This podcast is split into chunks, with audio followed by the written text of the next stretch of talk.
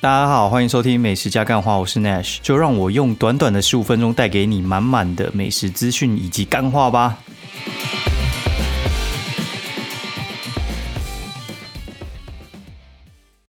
Hello，大家好，欢迎收听《美食加干话》第二季的第二十八集，我是 Nash 哦。现在时间是二零二零十月二十八半夜十二点十六分，然后今天时间比较早，因为我老婆明天要去上班了，所以呢。呃，会有一些怎么样？早上起来的时间不太确定。然后，而且今天我去上完民法课，我觉得他妈超累的。我想说快点录一录。然后，哎，录的时候又发生一件插曲，就是我们几个就是社团的班主里面讨论说，哎，我们应该要上去跟大家自我介绍这样子，因为。版主应该需要跟大家介绍我们到底是谁吧，因为我们五个版主从不同的粉丝团过来嘛，然后有些可能是别人的粉丝，然后不知道你是谁，所以我们就想说要自我介绍，然后他们就想说，哦，那这样好，我觉得年纪最小的来自我介绍，哎，就干，我是年纪最小的，哎，操，我不是三十几了吗？你知道他们那个老人 到底是多老啊？哦，反正就是干那边 K K K 之后就，哦，好，终于来录。然后来录已经超过我预想的时间了，我原本是十一点可能五十就要录了吧，哎呀，然后因为今天呢，就我们上民法嘛，然后你也知道民法其实是一个蛮弹性的法律，所以话民法之中其实像是法官的裁量权就很大。哦，然后他们还有一些就是违背什么公序良俗这种就是帝王条款。哦，反正就是如果说哎这个法条这样子判就是不符合社会期待的话，就直接用这一条把你压掉。哦，还蛮有趣的。那我们来分享一下，就是我今天学到的东西。我觉得这真的是太值得分享了。就是我们就变成法律白话文的节目。好，然后来讲一下哈，就是像呃这样讲哈，就是你借别人车子哈，然后你借别人车子，然后那你借的那个人呢，他居然把你车子拿去卖掉了。那这样的话，你卖掉的话，你应该会想要去把它索讨回来嘛，对不对？但是这个的话，法律就说哦，可以成立，也可以不成立，就是你的那个所有权转移。然后就想说，干这样不是照理来讲，依照我们的想法来来说的话，不是应该就是我把车子借给我朋友甲好了，甲把车子呃在不是他的支配权的情况下卖给乙，那这样的话，我不是应该就是要找乙把车子讨回来吗？因为他无权贩卖嘛。哎，那法律保留弹性是说，那如果万一甲把你的车子卖了一个好价钱，怎么办？十万元的 Toyota，他 卖给乙卖二十万，你不就爽到了吗？你这时候就主张主张那个不当得利，你就直接把那个二十万干回来就好了。对，所以话其实法律是蛮有弹性的，这很有趣啊。哦，然后大家如果遇到的话，说不定就可以，呃，就是该怎么说，可以用这一条来解释看看，我觉得也蛮有趣的。然后像我们在跟别人有一些呃，就是借贷关系嘛，或者就是赠与关系的时候，像法律的话，它其实有两种解释哦，一种叫赠与，一种叫做债务约束。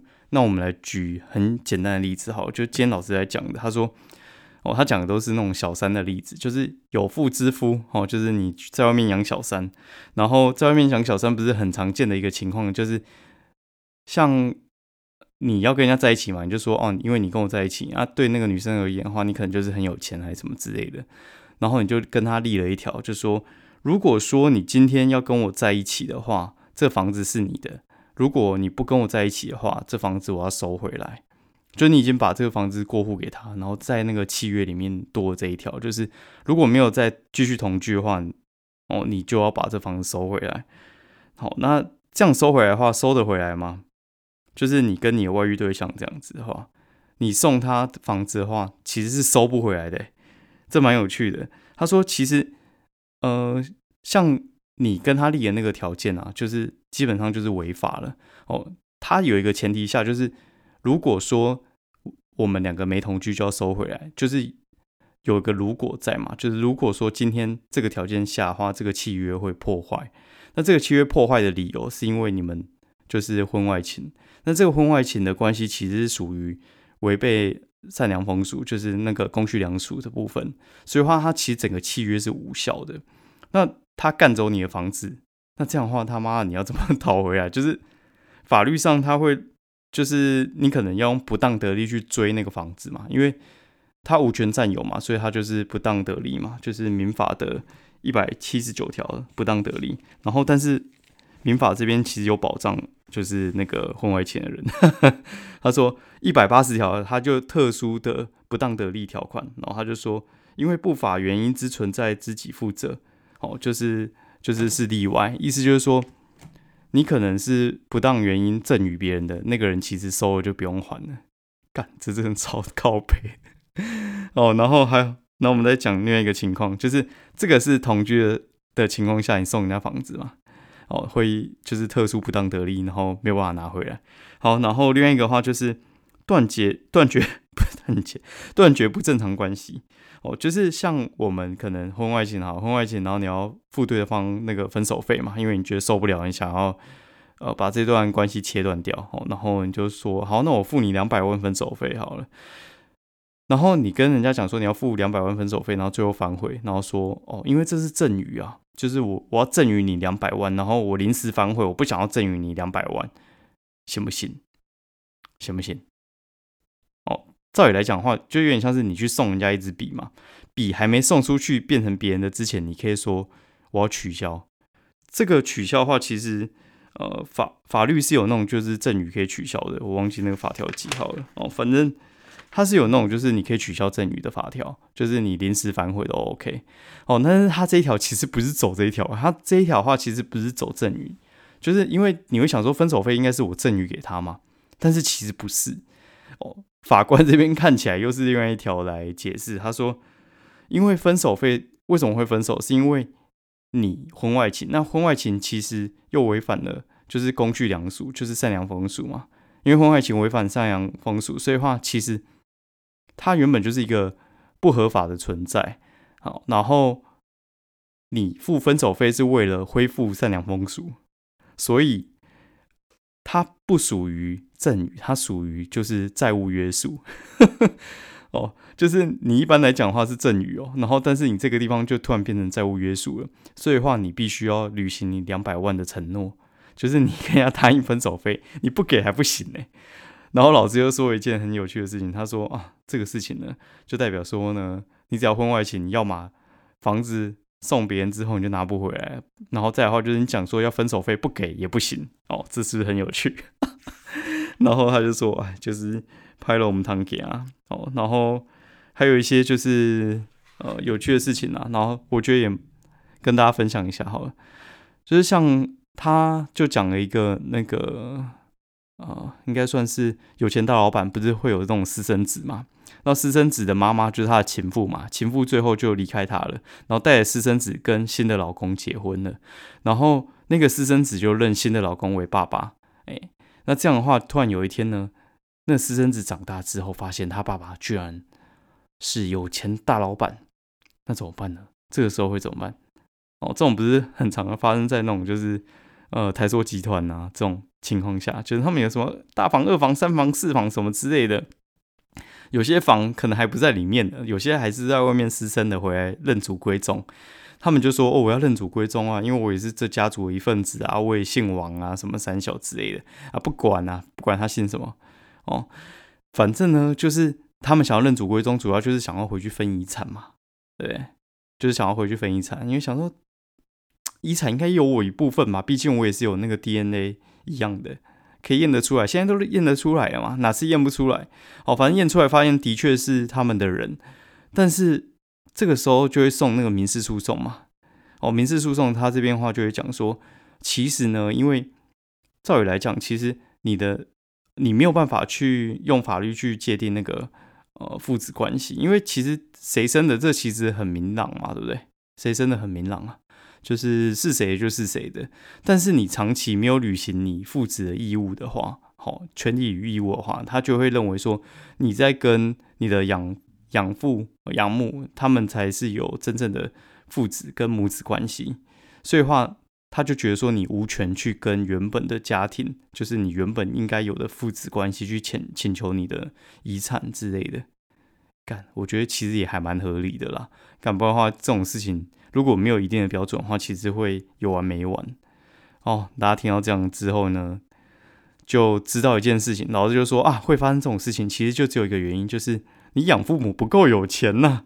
哦，你养父母如果足够有钱的话，你就会说，哎，我从来就没跟我生父在一起过，为什么要跟你承认父子关系呢？对不对？这个养父母呢，他才是真正养我长大的人。干，反正就是为了遗产啦。好，就这么简单。哦，然后老子就说啊，像那种许文龙的话，就说你留遗产给小朋友，留太多的话，就是多让他娶几个老婆而已。干，好像也是有道理。但是我觉得能做到这样的人真的太少了啦。我觉得真的太少，不符合人之常情。哦，那我们法律白话文讲到这边结束啊，用了十分钟，非常好，就是取代干话，让大家长长知识啊。哦，然后我们有新的音谱的话，我觉得也会增加大家就是自己的一些哦国学常识之类的。好，我们讲一些美食的东西好了。就今天中午呢，我们就去吃红花哦。红花的话，其实这家店其实蛮有名的，有些我都不知道到底是不是红花，就什么样红花、小红花什么之类的。这些我觉得其实可能也是红花的集团吧。但是红花就是目前算是蛮顶级的吧。就你讲到那种高级铁板烧，你就会讲说奔红花哦这类的，那还有什么莫赏啊、明水蓝啊这一些的哦。那我之前不是有那些网友就会问我说，哎，铁板烧推哪一间之类的？呃，那时候我还没什么研究，虽然我我自己喜欢吃铁板烧，但是我觉得台北呃铁板烧能够让我满意的，好像没有那么多，可能是我吃的不够贵吧。好，好，那今天去吃红花，红花的那个一零一旗舰店就在一零一的。五楼哦，就是你那手扶梯这样慢慢慢慢上去，然后上去到你应该里面算是最顶楼的部分吧，就是五楼了。五楼一上去的话就是 TWGT 哈，就是那个新加坡的贵妇茶。我们，等下再讲。红花呢，我们今天吃的话应该是它商业午餐吧，我觉得很便宜的。它就是有那种前菜啊，然后还有呃像什么干贝啊，然后还有汤啊之类的汤，我们就喝。南瓜汤跟洋葱汤，洋葱汤我觉得还好，就是中上了。你说它特别好喝，我倒也觉得没有，就是它的牛骨用的还不错。然后再来的话，就是它的主餐我觉得没有到那么满意耶。主餐它是煎那个牛小排，但是我觉得它牛小排呃有点稍微偏硬了一点，口味还可以啦。然后它的鸡腿我觉得嗯没有处理的特别好吃。所以整体吃下，我觉得就是你会觉得它的呃料理方式非常的干净，但是好像少了一些他们该有的特色。对，然后我觉得它的甜点饮料，我也觉得嗯芝麻冰淇淋还不错啦，甜点还好啦。哦，就是他给我们那个起司蛋糕，我觉得起司蛋糕有点稍微偏干了一点。茶的话就是用 Twinings 跟 Taylors 这两支，我觉得就是吃到饱会常用的东西啊。没有什么太大的特别，那因为这样子，所以我们就出去的时候就特别去逛一下 TWGT 哈。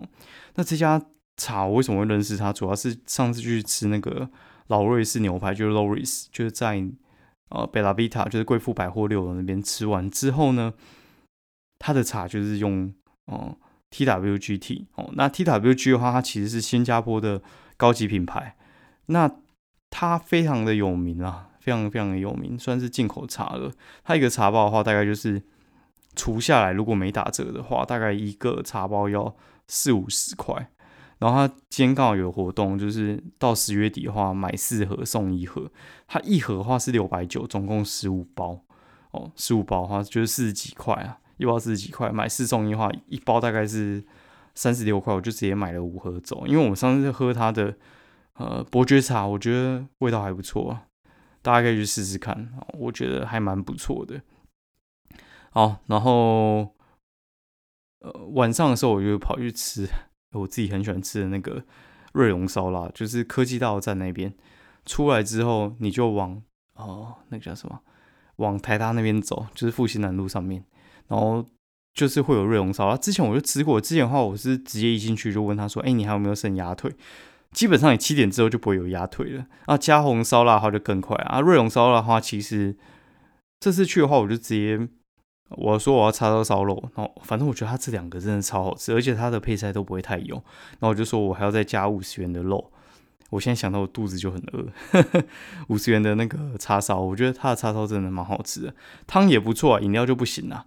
饮料我就去买乌弄进去喝，对我觉得嗯就这样赞。好，今天节目就到这边，明天应该需要早起，我等下应该修完图就睡了吧，大概是这样子喽。然后我们开一个新的社团，叫做大台北美食加干话分享区。哦，大台北美食加干话分享区，那链接我会放在我们的呃详细的那个就是备注里面，大家可以去看。那喜欢我节目的话，欢迎就是留言给我 Q&A，或者就是五星评价，以及分享给你朋友喽。今天节目就到这边，拜拜。